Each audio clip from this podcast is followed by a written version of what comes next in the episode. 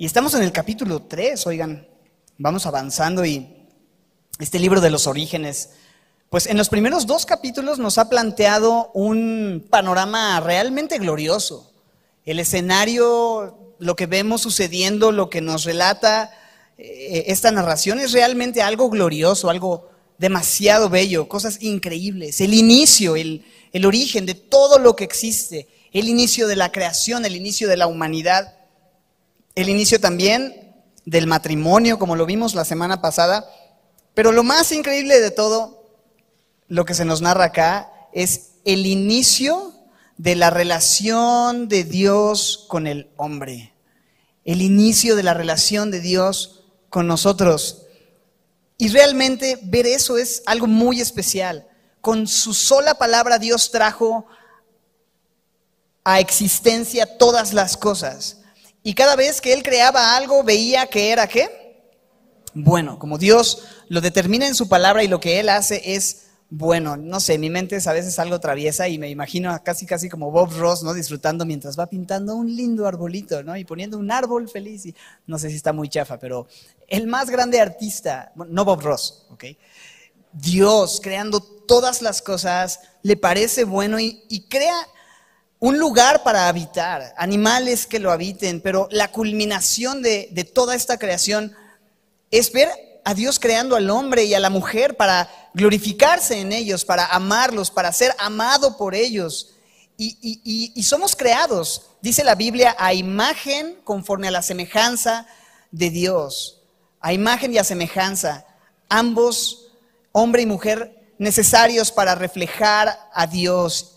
Y todo lo que Dios creó era bueno, pero no solamente era bueno, sino era bueno en gran manera, en gran manera. Ahora, cuando alguien dice que algo es bueno, algo es muy bueno, por ejemplo, alguien te dice, no, es que hay una canción que está muy buena.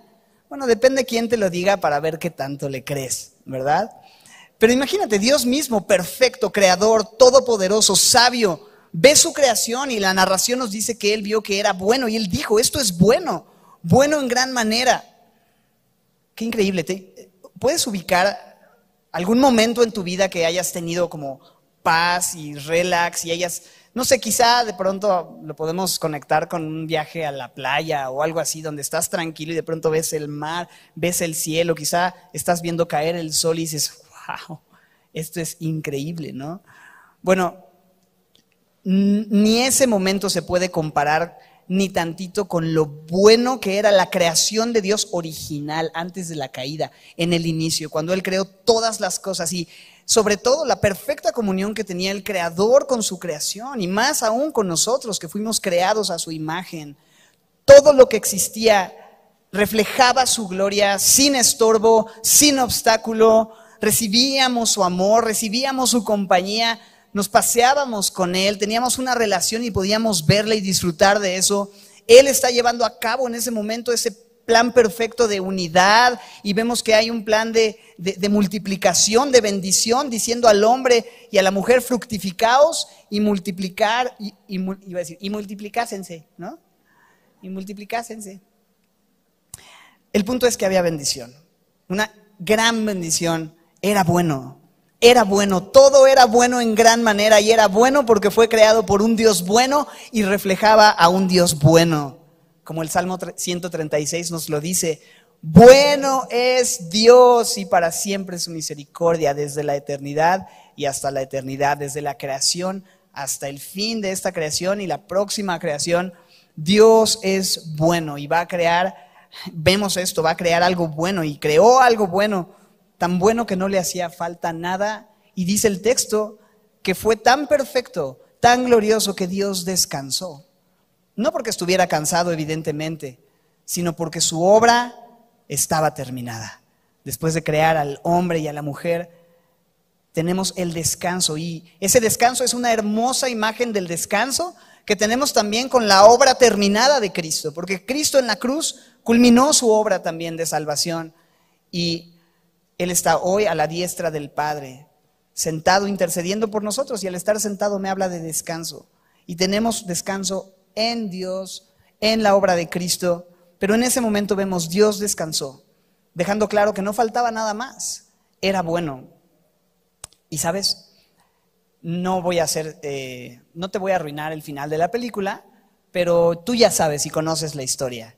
Todo va increíble, todo es glorioso, todo es armonía, todo es perfecta paz, todo es plenitud, todo es extremo y brutalmente bello, pero tú seguramente conoces la historia y sabes lo que viene. Y de repente es como en las películas, cuando sabes que es una película de drama, que al momento empiezan las primeras escenas y todo va súper bien en la trama y de repente estás solamente nervioso porque estás esperando a ver el momento en el que sucede la tragedia y, ¿sabes? Ese es el momento en el que llegamos en el capítulo 3. No han pasado ni tres capítulos y entonces va a suceder lo que vemos. Y yo quisiera, teniendo en mente lo que hemos platicado y resumido, que tengas en mente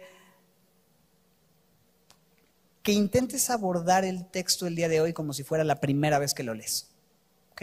Que sea como si nunca lo hubieras leído, pensando en eso, como todo era hermoso, todo era bueno. ¿Y cómo te sentirías tú de habitar en ese lugar en perfecta comunión, sin nada que temer, sin nada de qué avergonzarte, sin nada, de, nada que esconder, sin nada de dolor? Y entonces dice el verso 1, capítulo 3. Pero la serpiente era astuta, más que todos los animales del campo que Jehová había hecho la cual dijo a la mujer, con que Dios os ha dicho, no comáis de todo árbol del huerto. Y la mujer respondió a la serpiente, del fruto de los árboles del huerto podemos comer, pero del fruto del árbol que está en medio del huerto, dijo Dios, no comeréis de él, ni le tocaréis para que no muráis. Entonces la serpiente dijo a la mujer, no moriréis, sino que sabe Dios que el día que comáis de él, serán abiertos vuestros ojos y seréis como Dios, sabiendo el bien y el mal.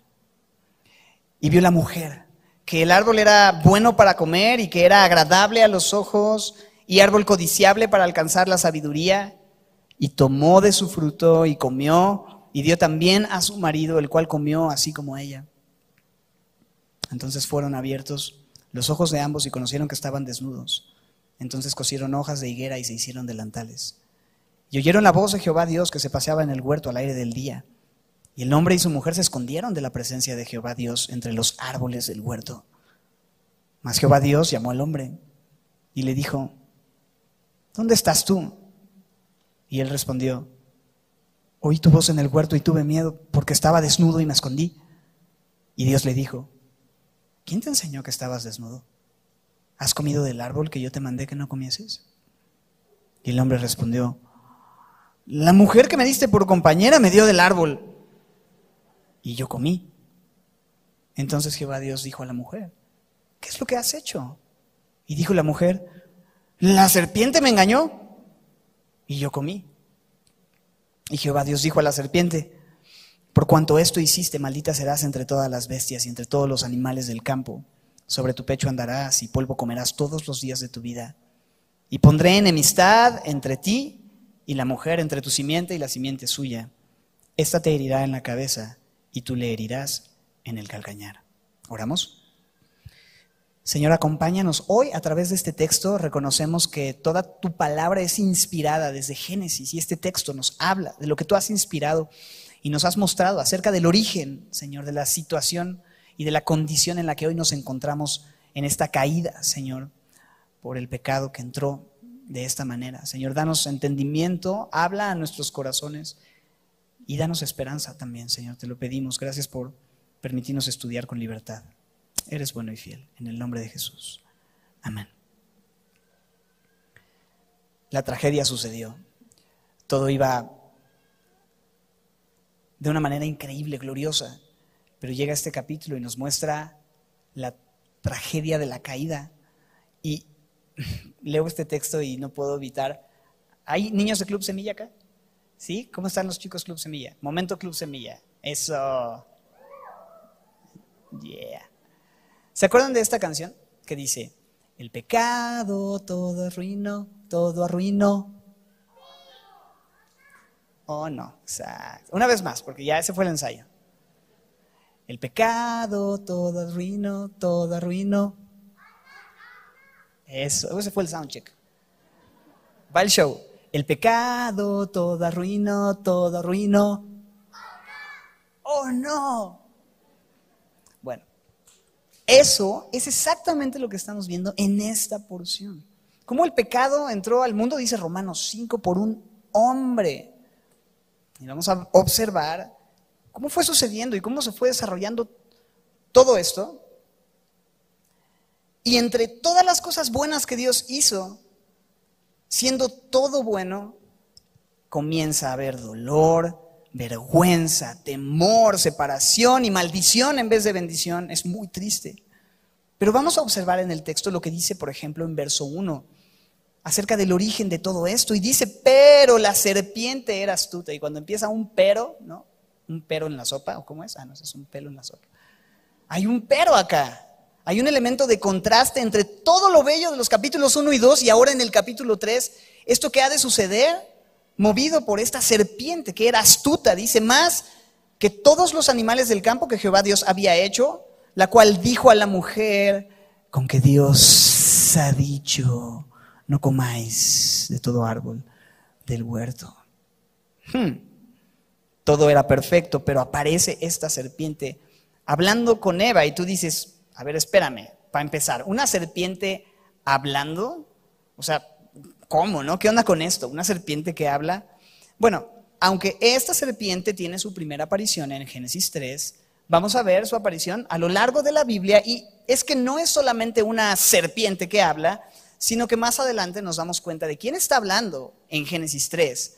Al final en Apocalipsis 12, al final en el último libro de la Biblia, capítulo 12, verso 9, se nos habla de que fue lanzado fuera el gran dragón. Mira el texto, ¿cómo dice? ¿La qué?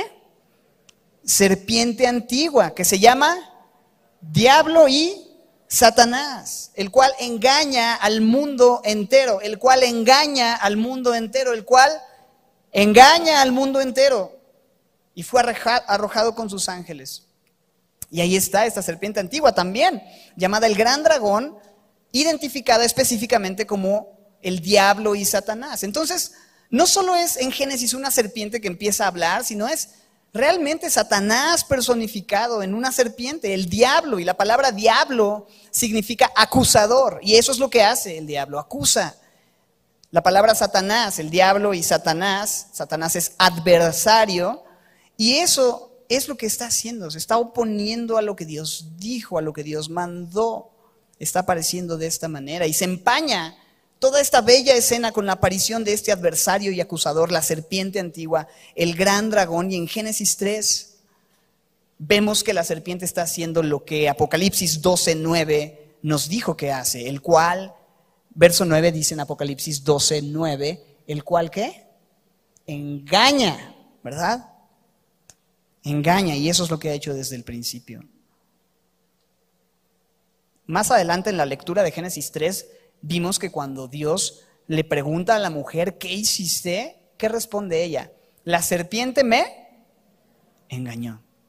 Satanás engaña.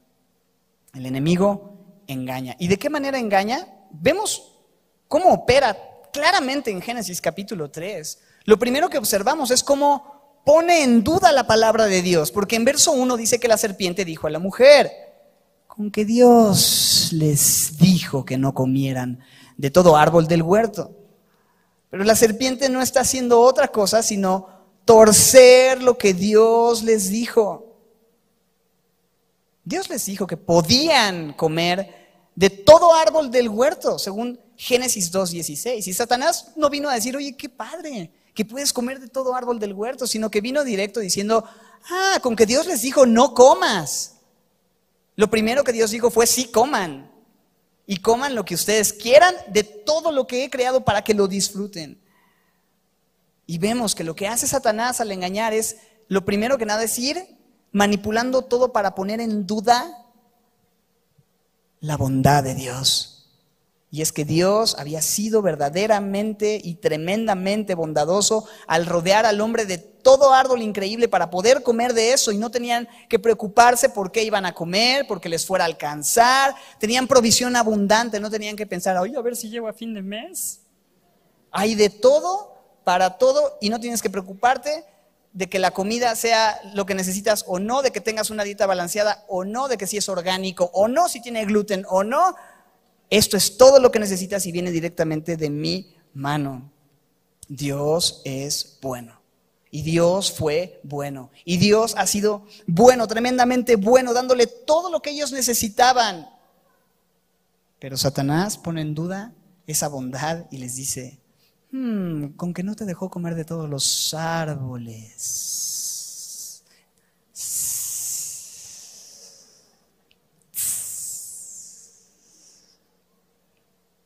Se estaba desinflando la serpiente. Era, muy gordita. Nada Pues no parece ser tan bueno como dice que él es, porque no te dejó. Y así es el engañador. Siempre va a venir diciendo, si Dios es tan bueno, no te va a privar de eso que tanto anhelas, ¿no? Si Dios es tan bueno, ¿por qué permite que vivas lo que estás viviendo? Con que Dios no te quiere dejar ser libre, ¿eh? Y empieza a cuestionar la palabra de Dios, empieza a cuestionar la bondad de Dios. Y mira cómo responde Eva. La mujer responde, verso 2, a la serpiente, del fruto de los árboles del huerto podemos comer, pero del fruto del árbol que está en medio del huerto, dijo Dios, no comeréis, checa esto, ni le tocaréis para que no muráis. Hmm. Dios había dicho que no lo tocaran. Ok, Dios sí dio una instrucción. Número uno, disfruta de todo lo que cree para ti. Ese árbol que está en medio del huerto Mm, no comas de ese árbol, pero Dios no dijo nada acerca de tocarlo, pero Eva dice, no le tocarás. Dios dijo, no le tocarás, pero Dios no dijo eso nunca. Y no sabemos si quizá Adán, al escuchar esto, le pasó el mensaje a Eva y fue como un mensaje de teléfono descompuesto, o si Eva misma se puso a producir y quiso añadirle y dijo algo que no era, pero como haya sido, sí vemos el peligro de añadir a la palabra de Dios de no ceñirnos a lo que está escrito y a lo que Él ha revelado. Y cuántas veces no hay una doctrina de añadir y de poner y de imponer mandamientos humanos, interpretaciones humanas a textos que Dios nunca dijo eso. Y los ponemos al mismo nivel de la escritura, cuando lo que Dios dijo es lo que Dios dijo y lo que Dios no dijo, pues Dios no lo dijo. ¿Va? Uy, cuánta sabiduría, pastor.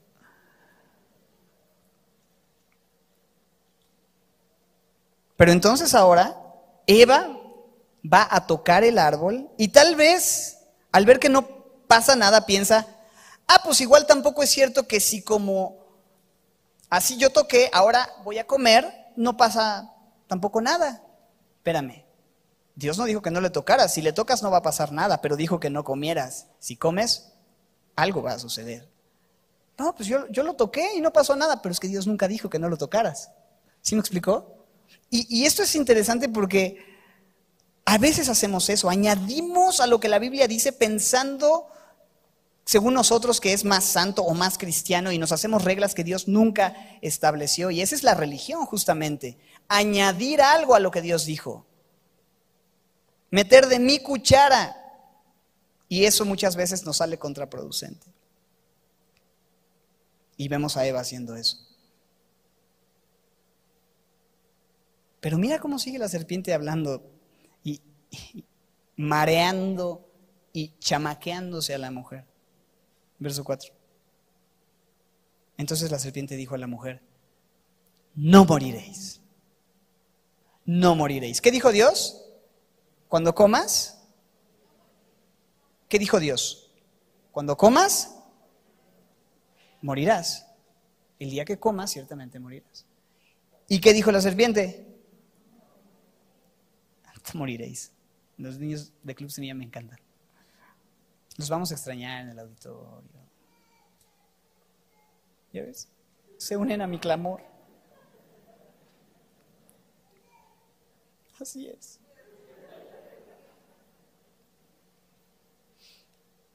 Pero la serpiente es astuta, más astuta que cualquier otro ser en ese momento. Porque no llegó con la mujer, con la bandera de, oye mujer, es mentira que vas a morir si comas del árbol que Dios dijo. ¿Qué hubiera hecho Eva? O sea, como que si hubiera detectado algo raro. Pero para este punto la serpiente ya la había mareado. Ella ya había dudado de la motivación de Dios, de la bondad de Dios, del amor de Dios, de la palabra de Dios, de tal manera que cuando la serpiente le dice no moriréis, sino que sabe Dios que el día que comas de él serán abiertos tus ojos y serás como Dios sabiendo el bien y el mal. Entonces la mujer dice, pues sí va. Y después de básicamente llamar a Dios mentiroso, le lanza el engaño final, según lo que leemos en el verso 5, serás como Dios, apelando a ese deseo y la atrae con esta idea de vas a ser como Dios. Y es que si hay alguien que siempre ha querido ser como Dios, ¿quién es? Satanás, claro que sí. Queriendo ser el más grande y llevarse la gloria y tener el trono más importante, tuvo que ser expulsado del reino celestial. Y entonces, él queriendo ser como Dios, viene a prometerle a la humanidad, entonces tú vas a ser como Dios. Pero lo interesante aquí es que Eva ya era a la imagen y semejanza de Dios, ¿cierto? Adán y Eva ya eran a la imagen y semejanza de Dios ya eran como Dios en la manera que Dios había determinado que fueran. No me malentiendas. No con los mismos atributos en un sentido innato que Dios tiene, evidentemente, pero sí a su imagen y semejanza, portando la gloria misma de Dios en nosotros. Pero eso no era suficiente y la serpiente le ofrece más que ser la imagen y semejanza, le ofrece algo que ni siquiera iba a ser así, ser Dios o ser como Dios. Y eso es lo tremendo cuando pensamos en el origen y en la raíz del pecado en realidad. Porque cuando nosotros como creyentes, bueno, somos muy dados a catalogar pecados y si yo te digo, piensa en un pecado muy grande, lo que viene a tu mente quizá es una atrocidad, asesinatos, no sé, algo inmoral. Pero aquí vemos que la raíz del pecado original no fue nada más aquello que, catalogaríamos como algo muy pecaminoso, sino querer tomar el lugar que no le correspondía y queriendo ser como Dios y siguiendo ese deseo y al final eso es orgullo, querer ser como Dios. Y así Satanás engaña. Llama a Dios mentiroso. Llega con terribles intenciones buscando destruir todo aquello que Dios dijo que era bueno y nosotros tenemos que estar alertas porque Satanás sigue operando de la misma manera. No ha cambiado. Es la serpiente antigua, pero sigue haciendo de las suyas. Y la Biblia nos dice, cuidado, porque esa serpiente también es un león. No es el león de Judá. Es como un león. Es como un león rugiente buscando a quien devorar. Primera de Pedro 5.8 nos invita a ser sobrios y velar porque nuestro adversario, el diablo, el acusador, la serpiente antigua. Y dice nuestro adversario, no el adversario de Dios, porque Satanás no es lo opuesto a Dios. Dios y Satanás no son como el yin y el yang, ¿no? La bondad y la maldad, lo positivo y lo negativo, no. Dios es Dios, Satanás es un ser creado. Dios es creador, todopoderoso, omnisciente, eterno. Satanás está limitado y es finito. Pero él siempre ha querido ser como Dios, porque no es como Dios y se ha encargado de hacer que la humanidad busque lo mismo que Él. Y está buscando a quién devorar y a quién engañar. Y tú y yo necesitamos estar alerta. Segunda de Corintios 2.11 nos invita a tener cuidado de que Satanás no gane ventaja alguna sobre nosotros porque no ignoramos sus maquinaciones. Y en Génesis 3 vemos sus maquinaciones. Vemos que no ha cambiado la manera en la que Él opera, torciendo la palabra de Dios con que Dios ha dicho. Varón y hembra los creó con que Dios ha dicho que la paga del pecado es muerte, hmm. con que Dios ha dicho que vivir en santidad es necesario y agrada a Dios, con que Dios ha dicho, con que Dios ha dicho, con que Dios ha dicho. Bueno, Él es el engañador. Y Juan 8:44 Jesús confronta a religiosos y les dice, ustedes por más religiosos que son, son de su padre el diablo y los deseos de su padre quieren hacer.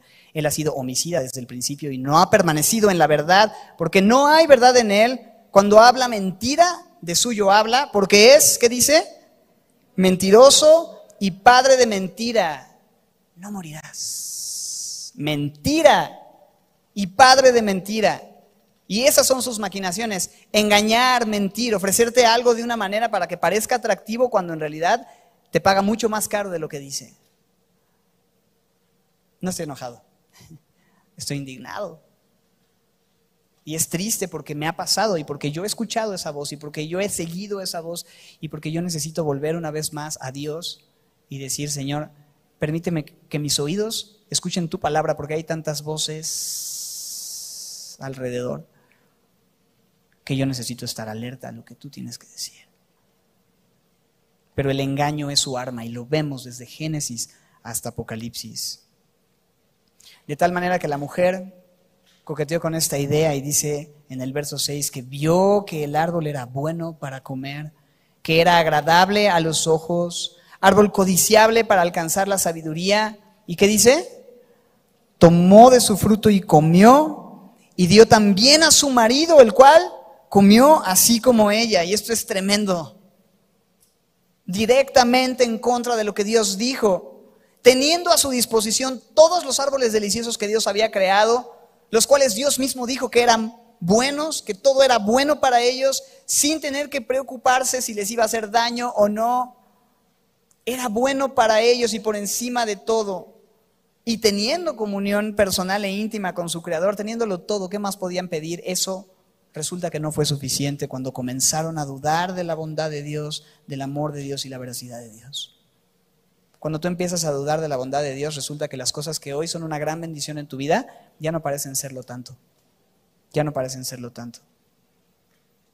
¿Cuántas veces no pensamos que podríamos tener contentamiento si tan solo yo tuviera X cosa? Si tuviera un trabajo estable, si tuviera X sueldo o mi casa propia o otro esposo, otra esposa o una relación distinta o qué sé yo. Y pensamos que nuestra falta de contentamiento está como que en lo externo. Pero Eva vivía en el paraíso, literalmente en el paraíso, donde no le faltaba nada. Pero resulta que el contentamiento no tenía tanto que ver con lo que tenía o no tenía, sino que ella, sino con lo que ella creía acerca de Dios. El contentamiento no tiene que ver con lo que tienes o no tienes, sino con lo que tú crees acerca de Dios. Porque cuando Eva dejó de creer que Dios era bueno, amoroso y verdadero, entonces todo lo que tenía y el paraíso que le rodeaba dejó de ser suficiente para ella. Y ahora quería algo más. Tenía todo. Jackie Hill Perry, una, una autora, escribe esto. Dice, Eva miró el árbol seguía ahí. Antes tal vez solo era parte del jardín y no le prestaba demasiada atención. El árbol era opacado por toda la gloria que Dios había esparcido a su alrededor. Siempre había estado prohibido comer de él, pero no tenían prohibido tocarlo. Sin embargo, siempre había habido mejores cosas que hacer, comer y tocar, mejores lugares donde sentarse, deleitarse y vivir. Que un solo árbol estuviera prohibido era lo que menos les preocupaba, porque ellos podían ver a Dios todos los días hasta que apareció la duda. Hmm. Y cuando llega la duda de la bondad y veracidad de Dios, es que Eva ve el árbol y dice que lo vio y que vio, verso 6, que era bueno para comer, agradable a los ojos, codiciable para alcanzar sabiduría y tomó de su fruto y comió y lo dio también a su marido, el cual comió así como ella vio que era bueno para comer, dice ahí en el versículo 6. Chicos de Club Semilla, ¿quién es el que había dicho que las cosas eran buenas, que vio que era bueno en capítulos 1 y 2? ¿Quién dijo eso? Dios vio que era bueno, ¿cierto? Ok.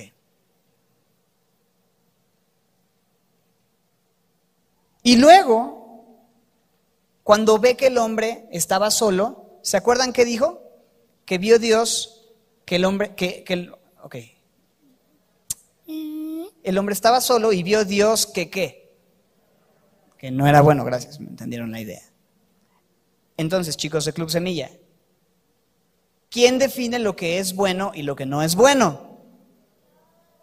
Okay. Ahora adultos. ¿Quién define lo que es bueno y lo que no es bueno? Dios existe y no eres tú. Dios existe y no soy yo. Porque nos ha encantado redefinir lo bueno y lo malo, ¿no? Y a lo bueno llamamos malo y a lo malo llamamos bueno y nosotros tenemos nuestra escala y hemos avanzado. nuestra filosofía, nuestro pensamiento crítico y nuestras conclusiones acerca de política y sociología han avanzado. Y hoy tenemos conclusiones diferentes a las que teníamos hace algunos años atrás.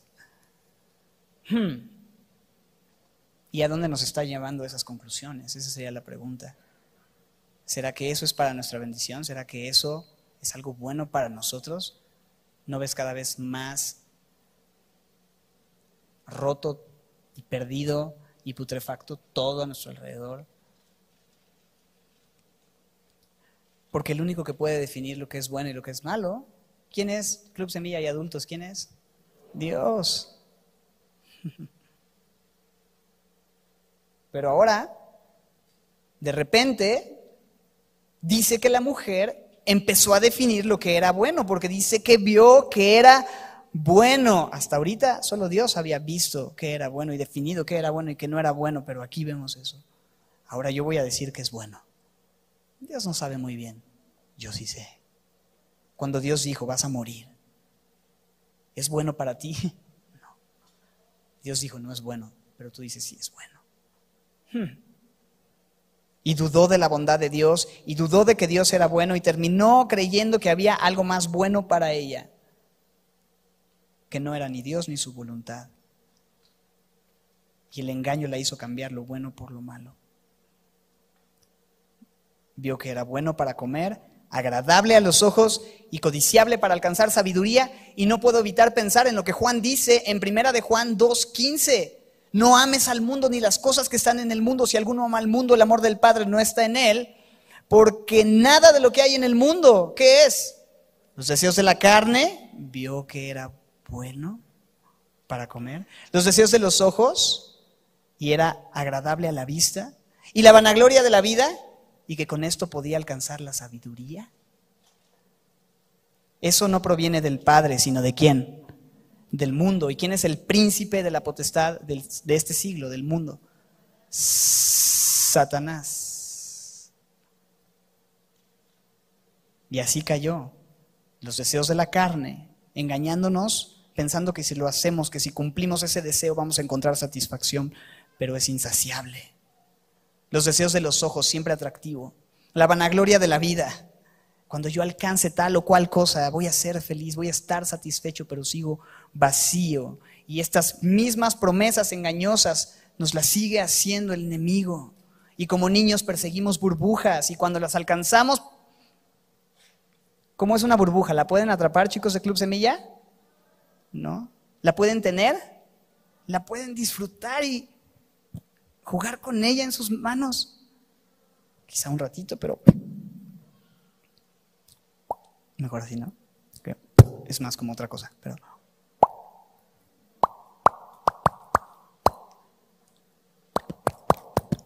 Bueno, ya me gustó. Pero no te satisface, no te llena. Un ratito. Y te las venden en el parque bien caras. Se los digo porque yo compré una pistola de esas. Se descompuso luego, luego y la pasamos bien un ratito. hasta que el jabón llenó el piso y los niños se, pegaron y todos llorando. Y, Nada que ver, ¿no? Así ¿Cuál es el punto? Eva persiguiendo estas promesas vacías, toma del árbol, dice que le da a Adán, ambos comieron, ambos en el acuerdo de decir, ok, Dios no es bueno, el árbol es bueno, Dios miente, la serpiente dice la verdad, Dios no me ama porque si me amara me daría esto, Dios no es suficiente, su voluntad no es suficiente, su provisión no es suficiente, tener comunión estrecha personal con Él no es suficiente, quiero esto otro, quiero yo ser, quiero saber, quiero no necesitar de Él diciéndome lo que está bien y lo que no, quiero ser independiente de Él. Todo eso está implícito en este verso, el verso más trágico de la historia. Y es así, por el deseo de una mordida que nos hiciera libres, le dimos la espalda a Dios. Tú y yo, representados en Adán y Eva, como hijos de Adán e hijas de Eva, nos rebelamos y tomamos la decisión más trágica de la historia. Ah, yo no lo hubiera hecho así. A mí me dice la serpiente, yo no voy a comer de, de tus comidas. Yo sí le digo dos, tres cosas. Eso crees, eso piensas. Pero Adán y Eva tenían una condición intelectual por mucho superior a la nuestra, una capacidad increíble y se las chamaqueó, lo chamaqueó en un segundo. Es como aquel que dice, no, es que si yo hubiera tirado el penal, le hubiéramos metido, ¿no? Ok, está bueno. Amo a ver. Y esto seguía, vas, no, pero a mí yo sí le pego y ni le atinas y nada más te caes, ¿no? Representados en ellos, representados en Adán y Eva, todos pecamos y estamos destituidos de la gloria de Dios. Pero déjame decirte algo. ¿No sería justo ser salvados por la obra de alguien más? ¿Quién es Jesús? Si no hubiéramos sido condenados por la obra de alguien más, Adán. Así que todo es parte perfecto del plan de Dios para con nosotros. Y las consecuencias fueron inmediatas. En verso 7 dice, entonces fueron abiertos los ojos de ambos. Imagínate eso. Como cuando te ponen la vacuna y sientes que, órale, nada que ver, ¿no? Sí, porque dije eso. No, no tiene nada que ver con eso, olviden lo que dije. El Moy. Pero fueron abiertos sus ojos y se conocieron que estaban desnudos, ¿ok? ¿Y qué hicieron? Cosieron hojas de higuera y se hicieron delantales delantales y traserales. Se cubrieron todos. Vestidales, pues. ¿Y tuvieron conocimiento? Sí, pero un conocimiento que solo les trajo vergüenza. ¿Puedes imaginarte una vida sin vergüenza de ningún tipo? Yo no sé si hay algo que te avergüence el día de hoy, pero quiero preguntarte, ¿cómo sería tu vida si no tuvieras que avergonzarte de nada? Porque si somos sinceros, cargamos con mucha vergüenza por lo que somos o por lo que no somos o por cómo somos o por cómo no somos, o vergüenza a veces de lo que hacemos, o vergüenza por lo que otros nos han hecho, o vergüenza de no ser suficientes, o vergüenza por caer en lo mismo una y otra vez, vergüenza, vergüenza, vergüenza. ¿Y de dónde viene toda esa vergüenza? Comenzó aquí. Aun cuando Adán y Eva conocían un mundo sin vergüenza, cambiaron ese mundo y ahora tienen que esconderse y ahora tienen que taparse y ahora hay cosas que ocultar y ya no podemos ser transparentes porque ahora conocemos nuestra condición y tienen que esforzarse por cubrirse. Y la próxima semana vamos a hablar un poco más acerca de eso, pero viene la vergüenza y en vez de clamar a Dios inmediatamente y pedirle a Él que les rescate intentan en sus propios esfuerzos deshacerse de aquello que ahora sienten, intentando ellos cubrirse de esa vergüenza que trajeron sobre sí mismos. Pero déjame decirte esto, nunca habrá esfuerzo humano que sea suficiente para quitar nuestra propia vergüenza. Y a partir de ahí así vivimos, intentando cubrirnos, intentando aparentar, intentando ser suficientes, escondiéndonos detrás de un perfil en redes sociales, detrás de cierto tipo de ropa, detrás de cierta manera de ser, de conducirnos, de ciertas cosas, intentando ser suficientes, pero solo Dios ha provisto la única manera suficiente de cargar con nuestra vergüenza y eso lo vamos a ver. Pero no solo fue la vergüenza lo que comenzó a invadirles, Verso 8. Hay algo más. Y oyeron la voz de Jehová Dios, que se paseaba en el huerto al aire del día. Y el hombre y su mujer se escondieron de la presencia de Jehová entre los árboles del huerto. Imagínate, ellos podían pasear y caminar y disfrutar de Dios en el día, durante el día, hablar con Él, verle cara a cara y disfrutar de esa comunión perfecta sin estorbos. ¿Qué sería poder tener eso? ¿Qué sería poder disfrutar de eso otra vez? Lo teníamos, ¿sabes? Lo teníamos, ¿sabes? Pero en ese momento ellos dicen, tengo vergüenza, no, puedo estar así, no puedo verle, no, y se esconden, y es terrible.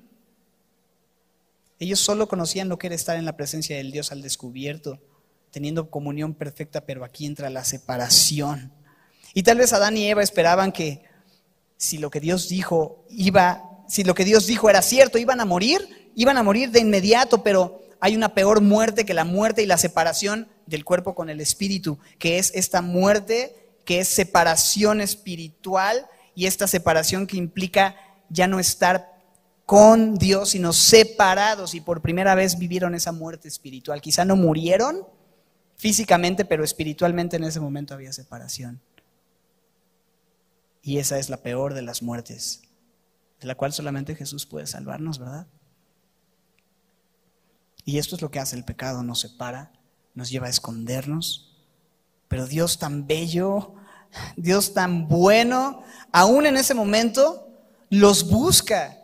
¿De qué me habla eso? De que Dios aún tiene el anhelo de tener comunión cercana, personal e íntima con ellos, a pesar de ellos. Dios aún quiere una relación con ellos. Y los llama, y dice en el verso 9, llamó al hombre y le dijo, ¿dónde estás tú? ¿Dónde estás tú? Y no es que Dios no supiera dónde estaba Adán, pero Tal vez era Adán el que necesitaba darse cuenta de que ahora estaba perdido. Y Adán responde, verso 10, oí tu voz en el huerto y tuve miedo, porque estaba desnudo y me escondí. Interesante frase. Oí tu voz en el huerto y ¿qué dice? Tuve miedo. ¿Qué aparece por primera vez en este texto, en este relato, en este mundo? El miedo, el temor, el pecado, trajo vergüenza, separación y temor. ¿Puedes imaginarte una vida sin temor? ¿Puedes imaginarte no tener que temer en absoluto? Adán y Eva nunca habían tenido temor, siempre habían estado seguros de que en la presencia de Dios tenían todo lo que necesitaban. No había nada que temer. Y de repente por primera vez sientes esto, temor. ¿Ubicas momentos de temor en tu vida? que te invade y comienza la ansiedad. Y tu cuerpo empieza a reaccionar y no sabes qué hacer. Y todo se te nubla y no sabes a dónde ir. Imagínate eso, la primera vez. La culpa, el temor. Tuve miedo. Y Dios le dijo, ¿quién te enseñó que estabas desnudo? ¿Has comido del árbol que yo te mandé que no comieses? Dios sabía. Dios sabía lo que hicieron. ¿Por qué pregunta? ¿Sabes por qué pregunta? No porque no supiera, sino porque está buscando que Adán venga a una restauración, a una confesión, a hablar. Dime, ¿qué pasó? No, viene de inmediato y ya sé que comieron, o al momento de comer de inmediato consumirlos y traer juicio, y, sino, a ver, hablemos, ¿qué pasó? Dios es paciente, lento para la ira, grande en misericordia. Una y otra vez, mucha gente piensa que el Dios del Antiguo Testamento es un Dios enojado que va. Dios es el Dios más bueno y más misericordioso que te puedes imaginar. Así habla gente que no conoce a ese Dios de una forma personal, que no ha leído las Escrituras, que no conoce al Dios de la Biblia. Y le pregunta a Adán, ¿dónde estás? ¿Has comido? Y está buscando esa conversación, esa restauración. Pero ¿qué hace Adán? ¿Confiesa su pecado? No, confiesa el pecado de su esposa. Verso 12. Y el hombre respondió, la mujer que me diste por compañera me dio del árbol. Bueno, no creo que haya sido así su voz, sonó como el burro de Shrek o algo así. Hablando de animales que hablan.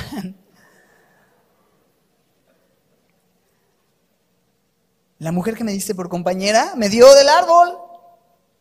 Y pues yo comí. Y no creo que le haya llevado una ensalada así de frutas con granola y, y, yogurt. Y mira, ya te traje el desayuno, amor. ¿No? Eh, está bueno. Hoy, ¿qué pasó? ¿Qué le pusiste? ¿No? No, él sabía lo que estaba haciendo.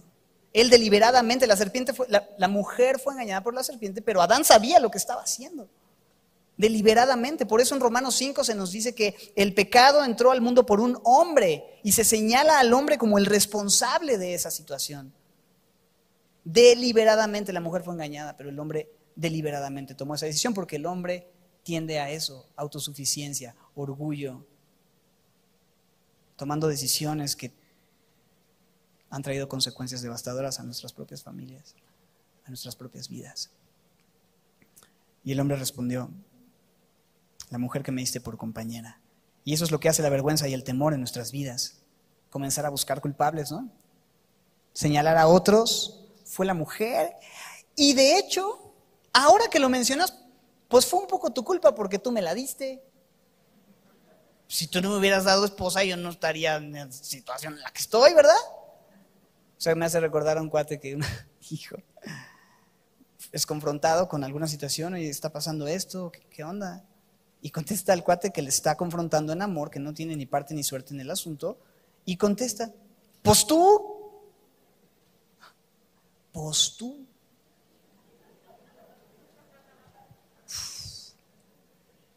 Y decirle a Dios, pues está medio, o sea, porque a mí me puedes decir, pues tú, yo te voy a decir, pues quizá, ¿no? Pero pues Dios, pues qué culpa. Y decirle, pues tú, a Dios, pues no te pases.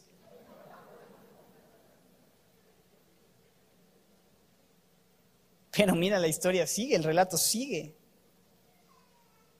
Hey, la historia, no el cuento, ¿ok? No es un cuento, esto es la historia el origen de todas las cosas, la descripción y definición de por qué el mundo vive lo que hoy vive y por qué tú y yo estamos en la condición que estamos. Aquí está. Puedes creer que tenemos delante de nosotros la revelación acerca de, de dónde venimos, qué está pasando y a dónde vamos, porque Dios nos ha revelado su palabra y no nos ha dejado a merced de leyendas o tradiciones. ¿Puedes creerlo? Estamos viendo el origen. ¿Y qué sucede? Que Jehová Dios dijo a la mujer, ¿qué es lo que has hecho? ¿Y qué dijo la mujer? Pues la serpiente, ¿no?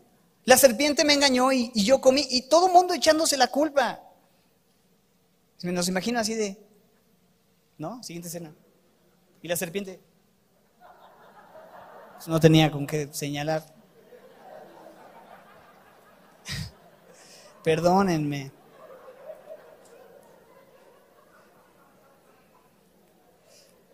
No le quiero quitarlo. Solo que a veces mi mente es un poco traviesa y no me lo guardo. Pero viene el juicio. Contundente y directo y mira el verso 14. A la serpiente. Dios dijo a la serpiente, por cuanto esto hiciste, maldita serás entre todas las bestias, entre todos los animales del campo. Sobre tu pecho andarás y polvo comerás todos los días de tu vida. Y pondré enemistad entre ti y la mujer, entre tu simiente y la simiente suya. Checa esto. Esta, la simiente de la mujer, te herirá en la cabeza y tú y tus huestes le herirán en el calcañar. Esto es algo hermoso, porque hasta este punto, en este capítulo, la aparición de puras cosas terribles, pura tragedia, ¿no? El origen de la vergüenza, de la separación, del temor, hay pecado, aparece Satanás, hay tentación, hay una autojustificación y echarle culpa al otro, todo está mal, todo lo que era bueno ya no lo vemos aquí, ya se ve todo mal, ya se ve todo roto. Pero es en medio de ese escenario entonces que viene la primera promesa de restauración y del Mesías Salvador. Y entre más negro es el paño, más resplandeciente es el diamante de la gracia y la misericordia que Dios trae en nuestras vidas. Y donde abunda el pecado, sobreabunda la gracia de Dios. Y lo que dice el verso 15 es, a la serpiente pondré enemistad entre ti y la mujer, entre tu simiente y la simiente suya, esta te herirá en la cabeza y tú le herirás en el calcañar. ¿Qué significa? Que vendrá un descendiente de la mujer que vendrá a destruir y a pisar y a destruir el imperio de la serpiente. ¿Quién es aquel que vendría para destruir el imperio de la muerte de la serpiente? Jesús, nacido de mujer, nacido bajo la ley, Gálatas 4, a su debido tiempo, vino, apareció. Y aquí hay un rayo de esperanza, hablando de lo que Dios iba a hacer al enviar al Salvador. Y sí, aunque comenzaría la vergüenza, el temor, el dolor, aunque el pecado entró para corromperlo todo, para destruirlo todo, para romperlo todo y afectarlo todo, y el pecado habría de tener consecuencias y todo sería más complicado, también, también es cierto que en medio de todo eso tenemos una promesa.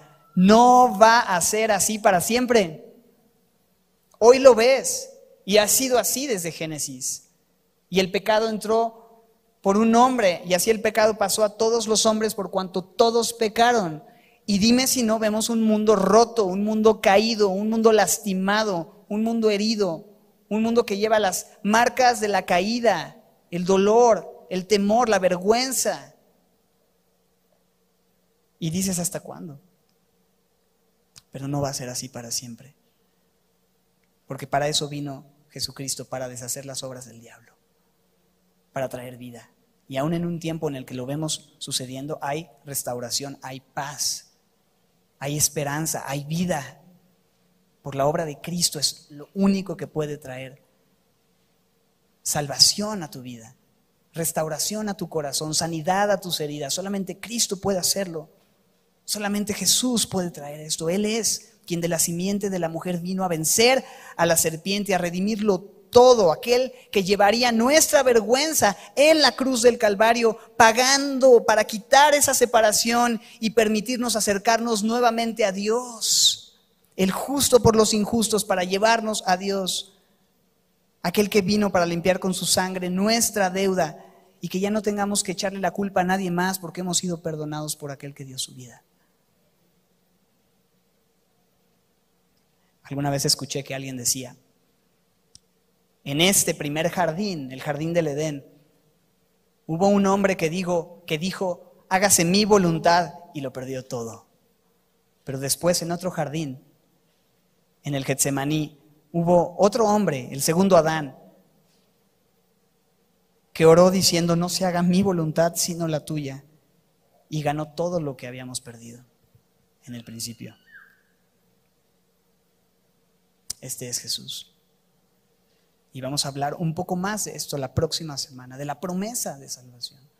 Pero el panorama triste, el panorama donde todo está roto, nos deja ver un rayo de esperanza en Jesús. Todo era bueno, porque todo reflejaba un Dios bueno. Pero el hombre y la mujer dejaron de ver a Dios como lo más bueno que tenían y que podían tener. Porque vieron el árbol y decidieron que ellos podían decidir lo que era bueno y dejó de ser bueno. Entró la vergüenza, la separación, el temor, la muerte, la maldición. Pero Dios no cambió. Siguió siendo bueno. Siguió siendo bueno y aún antes de dejarles ver las consecuencias de lo que vendría, les dio una promesa que el Mesías habría de venir. Dios no cambia. A pesar de nosotros, Él es fiel. Si nosotros fuéramos infieles, Él permanece fiel. Él no puede negarse a sí mismo. Él no puede negar su carácter, su bondad su misericordia. Él es Dios. Ese es el Dios que adoramos. Ese es el Dios que en este lugar predicamos. Ese es el Dios de la Biblia. Yo no sé qué Dios has, te han vendido. ¿Cuáles son tus ideas acerca de quién es Dios? ¿De dónde has tomado tus conclusiones acerca de Dios? Pero quiero invitarte a que puedas ceñir tus pensamientos acerca de quién es Dios de la palabra de Dios. Porque ese Dios que vemos en la palabra, en el Antiguo Testamento, en el libro de Génesis, es muy diferente a lo que quizá has escuchado o imaginado. Él es bueno, es paciente, es misericordioso. Aún permitiendo consecuencias en nuestro pecado, lo hace por amor y para cuidarnos y para protegernos. Porque Él es bueno, siempre es bueno. No te dejes engañar por las voces alrededor, que te quieren engañar, que te quieren decir muchas cosas acerca de ti, de los demás, de tu matrimonio, de tu familia, acerca de tu identidad, acerca de quién eres, acerca de, de qué se trata tu vida. No te dejes engañar. Escucha la voz de Dios. Es lo mejor. No coquetees con las voces del mundo, con las voces del enemigo, porque ha venido para robar, matar y destruir, pero Cristo vino para que tengas vida y para que la tengas en abundancia. Es lo que dice él mismo en Juan 10:10. 10. Él es el buen pastor que dio su vida, que aplastó la cabeza de la serpiente, para que tú y yo podamos tener una vida plena y una vida eterna, que consiste en conocerle a Él, el único Dios verdadero, y a Jesucristo, a quien Él ha enviado, para restituir esa relación que perdimos, que hoy puede ser real para ti y para mí. Poder tener una relación cercana, personal, con el Dios creador de todas las cosas. Eso es posible Hoy tienes acceso a eso. No lo deseches. Dios no es un vendedor de seguros que va tocando a tu puerta y le dices, no, ahorita no, gracias, ¿no? Dios es el creador del universo y anhela tener comunión contigo. Y Él está a la puerta y llama. Y si abres la puerta, Él entrará y cenará contigo y podrán tener esa misma comunión. Puedes tener amistad con Dios. Puedes tener relación con Dios. Es posible. Pero a veces escuchamos otras voces que nos dicen, mm, hay algo más delicioso. Hay algo más valioso. Y después la vergüenza y la culpa que tiene como consecuencia es trágico. Escucha hoy la voz de Dios invitándote a una comunión y también preguntándote, ¿dónde estás? ¿Dónde estás tú? No te escondas, ven a la luz. Lo único que vas a recibir es misericordia y una promesa de salvación. Padre, gracias por este tiempo, por permitirnos estudiar tu palabra, Señor, toda ella inspirada por ti. Y yo te ruego que si hubiera alguien en este lugar que el día de hoy necesita venir a tu presencia, confesar su pecado, Señor, no esconderlo, no echar culpas, que tiene vergüenza, que tiene temor y esto le está afectando y le está dominando, que pueda venir a aquel que quita la vergüenza, que en la cruz del Calvario murió, que derramó su perfecto amor en la cruz con su sangre y que ese amor echa fuera todo temor. Queremos conocerte a ti, Señor. Hoy podemos acercarnos en oración. Y así nos acercamos esta tarde. En ese mismo sentir de oración, si tú tienes algo que tratar con el Señor, te voy a dar un momento así, sentado, orando, con tus ojos cerrados, tu rostro inclinado, para hacer de esta canción tu oración.